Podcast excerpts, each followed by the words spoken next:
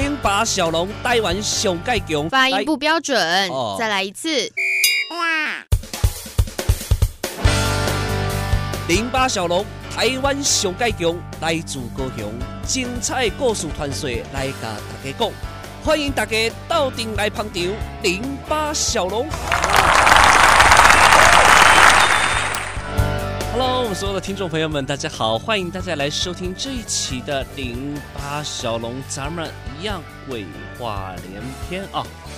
来，这个最近日子已经是五月底了，疫情非常非常的严重，不能否认的是，哎，小龙身边呢也有亲人不小心确诊了哈哈。啊，当然这个是状况是轻症了，也没什么大问题。不过也真的是提醒大家，最近疫情肆虐的非常的严重。无论如何，请一定要特别小心哦，包括自己也要时时提醒身边的人。呃，因为这个病其实会对我们造成什么危害呢？目前好像还没有一个非常非常准确的数据啊。那当然怕留下后遗症，或是造成什么重症等等之类的并发的问题啊。所以请大家还是要特别的小心。我们能够不染疫，那当然是最好的哦。好嘞。这个我们来看一看呢、小龙之前跟大家说过，小龙不管是是呃怎么样呢，小龙总有一个习惯，就是每一天去查一查历史上的今天发生了些什么样的事情呢？呃，这个是一个我始终觉得这是一个好习惯啊，可以知古今，对不对？明事理啊、那当然，这个日子呢，今天是小龙在讲到今天的时候是五月的二十五号。五月二十五号是一个什么样的日子呢？简单帮大家截取几项来聊一聊，好不好？呃，首先呢是这个一五二一年，马丁路德被宣布为异端。马丁路德大家应该知道吧？这个是一个非常了不起的一个宗教，呃，一个宗教的一个人物哦。他对这个西方的宗教有这个非常大的一个影响。但是在当时呢，在一五二一年的五月二十五号，他是被宣布他是异端。异端是什么呢？就是邪教的意思哦。那这个虽然后世知道他是一个伟大的一个神学家，但是在当时可能。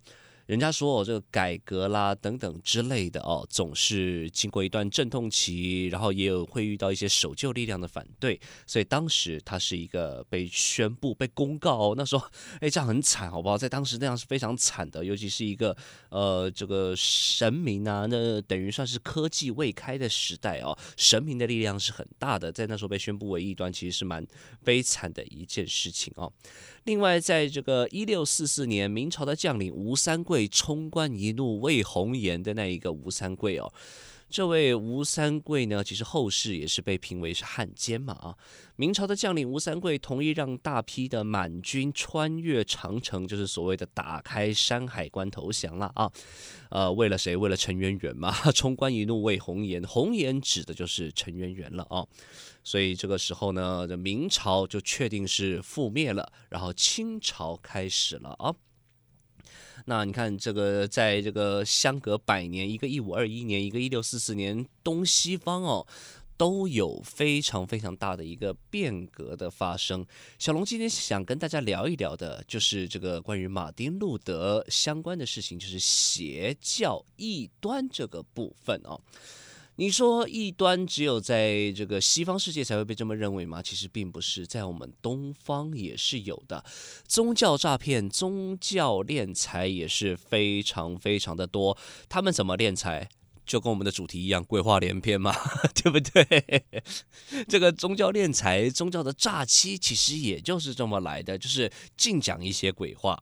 对吧？然后包括一些偶像的塑造啦，然后一些这个欺骗，甚至于魔术的等等之类的手段哦，呃，都会用得上来。那这些其实你不叫它邪教，你要叫什么？对不对？它并不弘扬一些什么呃大道理，或是一些这个成圣成佛成仙成神的一些呃修行的法门，他们图的就是自己的利益。小龙始终觉得邪教的定义很简单。蛊惑大家啊，这个来增加自己个人的利益，这个就叫做邪教，这是不对的哦。真正的宗教应该是要度众生的，呃，像是我们这个比较常见的一些世界上的主流宗教啦，东西方都有，对不对？我们佛道，然后西方的一些基督教等等之类的，劝的是什么？与人为善，然后修行，对不对？提升自己的一个呃，不包括精神啦，包括灵魂等等之类，提升自己的修养。啊、我觉得这是主要宗教也会被人家比较接受的一个原因啊、他们不会为了个人的这个利益而去做些什么事情。但是在这我们这个台湾这边啊、也是有一些邪教之类的异端之类的，那个一看就觉得怪怪的。像是最有名的是什么？大家应该还记得，呃，非常非常多年前的宋七力，他的这个分身嘛，自称是这个，对不对？我想这个大家都很清楚哦。我想我们就不用太呃多过琢磨在宋七力的这个部分。他说他是受到这个神机的感召，对不对？拍了一系列的分身啊、发光的神机照等等，然后他还把这个照片拿出来卖，呃，一张就要上万块，要见到本尊那是上千万的供养费，所以这样是真的不行啊啊！那所以呢，当然这个宋七力到最后的下场，我想大家就很明白了哦。然后，当然这几年来也有一些宗教的案件，像是呃之前也很有名的日月明宫啦，对不对？日月明宫那个真是已经是，我也不知道为什么这个东西竟然会变成一个宗教。呃，这个新闻事件这么来的，这个日月明宫当中一位母亲亲手呃虐死了自己的宝贝儿子，对吧？当时也是为了这件事情上新闻，一个宗教里面动不动就打打骂骂，我会觉得是一件很奇怪的事情哦。你不管是什么样的状况，为了你好也好，教导你也好，动不动打打骂骂，这是一件呃非常奇怪的事情。所以我会觉得这个日月明宫在我的观念里面绝对是邪教。另外前两年，也就是真的前前哎两两三年前的事情，应该三年前，二零一九年吧，有一个中华白杨四桂灵宝圣道会。你看现在这个坛那个坛啊会啊等等之类的，非常非常的多。所以其实小龙不觉得说一定要干涉大家的信仰，或者是觉得说你要信什么东西才是正宗。但是在选择信仰跟心灵的寄托的时候，我是觉得可以多多的去思考，多多的去接触，看是不是真正自己需要的东西，或者是我们能从这个宗教上面得到一些什么东西啊？那这一个中华白杨四桂灵宝圣道会的名字有够长，还有时候还记不起来啊。这个也是在二零一九年的时候，把想要脱离这个圣道会的一个女子活活打死。哎，宗教应该是这样，我信者信，不信者不信，不是说哎我不信你，你要把我打死啊！我竟竟然有这种事情，所以其实这个东西我是觉得是不对的。甚至于，这刚刚小龙讲的都是一些呃可能比较严重的事件啦，例如说诈骗敛财，或者是闹出人命。但是你要说一些什么其他的这一些异端呐，甚至宗教诈骗的事件就没有吗？我相信非常非常的多。这这几年来上新闻的，你看也有在自己家里设个法坛就可以骗财骗色的，对不对？都都很多，大家应该都知道。所以其实。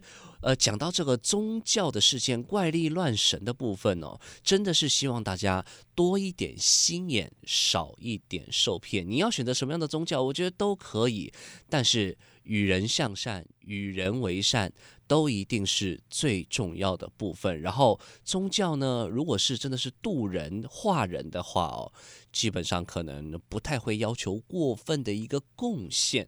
对吧？几百万、几千万、呃，几万块那个东西，基本上都是不太会有的啊、哦。好了，今天跟大家聊一聊关于邪教的问题，因为。看到我们这个历史上的今天讲到异端哦，小龙就特别心里也是特别感慨，不是只有人家才有异端，我们这里好像也是有的，对不对？所以也是要特别小心哦。当然也在这个疫情的期间，祝福大家身体健康，通通不要染疫，也要记得勤洗手，保护好自己，保护好家人哦。我是小龙，今天的鬼话连篇就进行到这边，期待与您再一次的空中相会，拜拜。